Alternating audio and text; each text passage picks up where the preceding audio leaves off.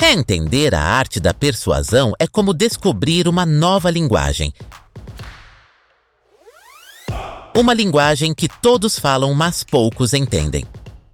Vamos mergulhar no livro As Armas da Persuasão: Como Influenciar e Não Se Deixar Influenciar, de Robert Cialdini. Primeiro, a reciprocidade. É como quando um amigo paga seu café. Você sente que deve pagar o próximo ou como amostras grátis em supermercados, você acaba comprando o produto inteiro. Segundo, compromisso e coerência. Imagine que você prometeu a si mesmo ir à academia. Quando o alarme toca, é esse compromisso que te tira da cama. É como uma tatuagem. Uma vez feita, você quer ser consistente com essa escolha.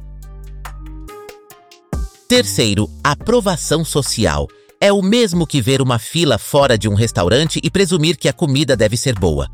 Ou quando você escolhe assistir a um filme porque todos os seus amigos estão falando sobre ele. Quarto, afeição. Imagine seu ator ou atleta favorito endossando um produto. É como se um amigo de confiança te recomendasse algo.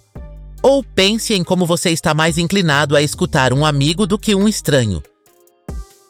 Quinto, Autoridade. É o peso que você dá ao conselho do seu médico sobre sua saúde, ou como você ouve o piloto quando ele diz para apertar os cintos.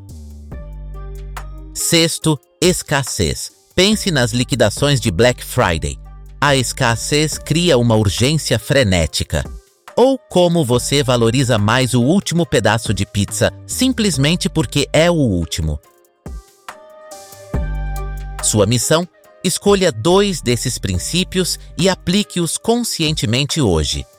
Veja como eles podem mudar uma interação, uma decisão ou até um relacionamento. Agora, uma objeção que você pode ter: isso não é manipulação? Entenda, essas ferramentas são como um martelo. Podem construir uma casa ou destruir uma parede. O uso ético está em suas mãos. Se você acha que essa dose de sabedoria foi útil, imagine o que o livro completo pode fazer por você. E se quiser seguir sua intuição e entrar no nosso ecossistema, visite resumocast.com.br. Você está no Analogias Atômicas, o podcast que mantém seu cérebro aguçado. Então, não perca nossos futuros episódios. Eles são o combustível para sua mente criativa.